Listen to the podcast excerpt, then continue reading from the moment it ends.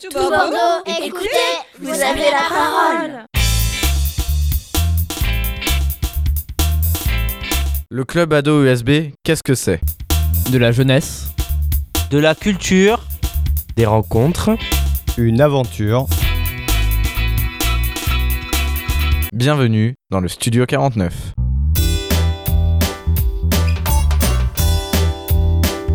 Salut à tous. Vous aimez le cinéma? Les heures passées dans le noir devant un super film ou un bon navet Mais êtes-vous au courant de ce qui se passe derrière ou plutôt devant l'écran?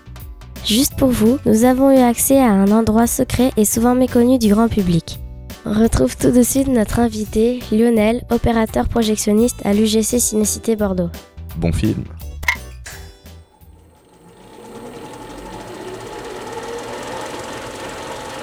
Bonjour. Bonjour. Euh, nous vous remercions d'abord d'avoir accepté cette interview euh, qui permettra à nos auditeurs de découvrir votre métier.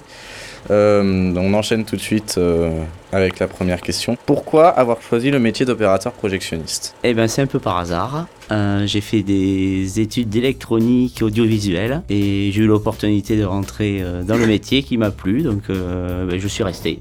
Voilà, ça fait 21 ans que je suis là. Vous avez suivi une formation particulière euh, Quelle sorte d'études Alors euh, jusqu'à présent, on demandait le CAP d'opérateur euh, qui vient juste de disparaître avec l'arrivée du numérique. Donc on- maintenant, on ne demande plus de, de diplôme pour travailler en cabine. D'accord, merci. Avec l'arrivée des films en 3D et du numérique, votre profession a beaucoup changé ces dernières années. Pensez-vous que c'était quelque chose d'inévitable? Comment avez-vous vécu cette transition? La vague est arrivée des États-Unis, euh, c'était inévitable. Voilà. Comme je disais à mes anciens collègues, il faut surfer sur la, vague. Et UGC a été le dernier euh, à passer en, numérique. Je suis convaincu que c'était inévitable. Alors euh, la transition a été, on va dire, globalement assez mal vécue par l'ensemble de la profession. Ça a été rapide et moralement, psychologiquement très dur. Euh, à savoir que c'est quand même un métier de passionné euh, et passer au numérique a été très très dur. Concrètement, comment ça se passe euh, la projection d'un film dans un cinéma en 2015 Concrètement, on reçoit un fichier numérique dématérialisé via euh, le satellite. Euh, on ingeste ce fichier dans un serveur qui est relié à un appareil de projection et le tout est, euh, est bloqué par une KDM, ce qu'on appelle une KDM, une clé qu'on reçoit par un distributeur pour euh, débloquer l'ensemble et ben, ensuite ça passe euh, dans un appareil de projection, image et son classique comme le 35 mm. Pour que nos auditeurs comprennent bien cette révolution, pouvez-vous nous décrire la façon de travailler d'un opérateur projectionniste avant l'arrivée du numérique? Alors avant l'arrivée du numérique, nous étions en pellicule. Donc euh, il y avait beaucoup de travail donc de pellicule, de montage de bobines les unes derrière les autres. Globalement, il y avait beaucoup beaucoup de, de travail de montage, de films, de bandes annonces, de publicité. Il fallait charger à chaque séance, c'est-à-dire qu'il fallait prendre le début de la pellicule, la charger dans l'appareil à chaque séance, et beaucoup de contrôle et beaucoup de maintenance aussi, puisque le matin les opérateurs euh, démontaient les appareils, euh, beaucoup de nettoyage et de réglage image et son. À l'UGC Cinécité de Bordeaux, combien y a-t-il de salles? Combien y a-t-il de projectionnistes? Alors, euh, nous avons 18 salles et 4 projectionnistes et un nombre d'entretien. Le numérique, innovation technologique, mais d'un point de vue social, on, on peut se poser la question des projectionnistes qui ont perdu leur, leur emploi. Qu'est-ce que ça, ça vous inspire de voir le système informatique prendre petit à petit la place des hommes? Bonne question. bah, je crois que voilà, on vit dans une société où c'est de plus en plus automatisé. On le voit, on le voit tous les jours et pas que dans les, dans les cabines de projection, on le voit partout. Euh, voilà, c'est un changement de société euh, radical. Voilà, on peut se poser la question, mais peut-être qu'il y a des nouveaux métiers qui vont s'ouvrir entre temps. ça reste effectivement euh, une bonne question. Connaissez-vous le film Cinéma Paradiso? Oui, je connais. La façon de travailler d'Alfredo, le projectionniste interprété par Philippe Noiret, peut-on dire que c'est définitivement de l'histoire ancienne? Euh, on peut le dire. C'est triste, mais on peut le dire. Que deviennent les films stockés sur les supports physiques, les fameuses bobines qui ont fait rêver des générations de projectionnistes et de cinéphiles? Alors, euh, à ma connaissance, euh, toutes les bobines sont reparties dans les stocks pour destruction. Euh, en partie, mais il faut savoir que à Paris, euh, certains films sont gardés euh, sur support et qui vont être restaurés après et remis en, numérique.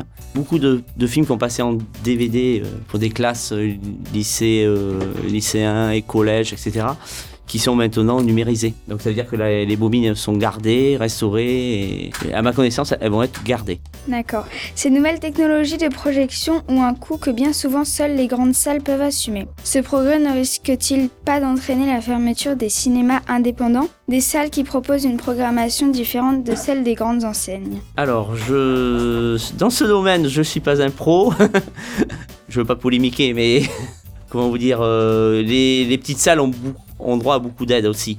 En France, euh, on arrive tous à, fonctionner. Regardez Utopia, qui a pas du tout le même fonctionnement que nous. Ils arrivent à faire leur place et ils fonctionnent et ils, ils sont viables, quoi. Il faut savoir qu'en France, il y a beaucoup d'aide pour euh, tous les cinémas.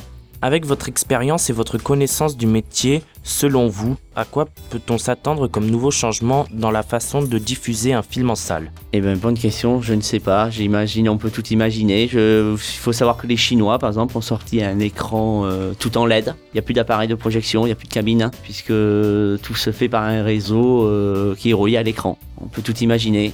Aux États-Unis, actuellement, euh, les cabines de projection sont en train de disparaître petit à petit, puisque les nouvelles salles, dans les salles, sont intégrées au plafond les cabines, qui sont toutes petites, puisque les appareils de- sont de plus en plus petits et, et puissants. Donc quand ils ont un problème, ben, vous avez le, le toit du fond de la salle qui descend comme ça, et voilà. Alors après, on peut tout imaginer.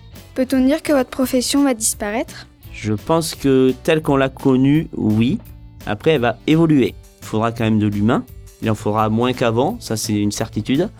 Mais le métier va évoluer. On sera plus peut-être dans le hall, on s'occupera plus des caisses, des bandes d'achat, euh, du réseau. Il faut savoir que maintenant il y a un réseau important puisqu'il y a beaucoup de fibres optiques. Il faudra quand même de l'humain.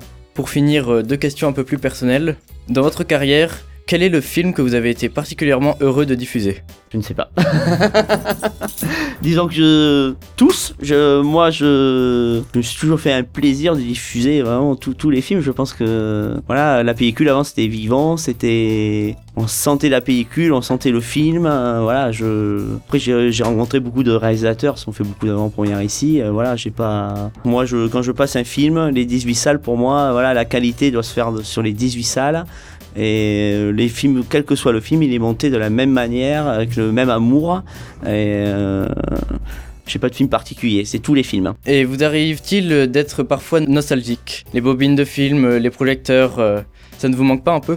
Euh, je dirais surtout le bruit, le bruit particulier de la fameuse boucle, ça manque. Après, voilà, il faut savoir passer à autre chose et c'est ce que j'ai fait. Bien, merci beaucoup pour avoir répondu à nos questions et Au revoir et merci à vous tous.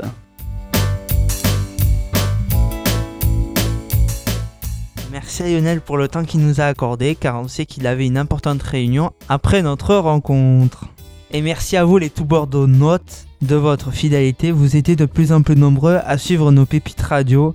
En attendant de vous retrouver pour une nouvelle émission, on se quitte avec une question. D'après vous, la technologie est-elle forcément notre amie? N'hésitez pas à nous faire part de vos réactions à l'adresse suivante studio49@toutbordeaux.net. On espère que la séance vous a plu. À bientôt.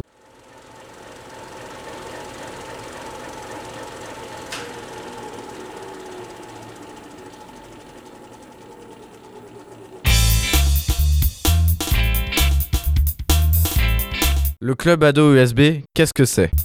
De la jeunesse, De la culture, Des rencontres, une aventure. Bienvenue dans le studio 49. Tout Bordeaux, écoutez, vous avez la parole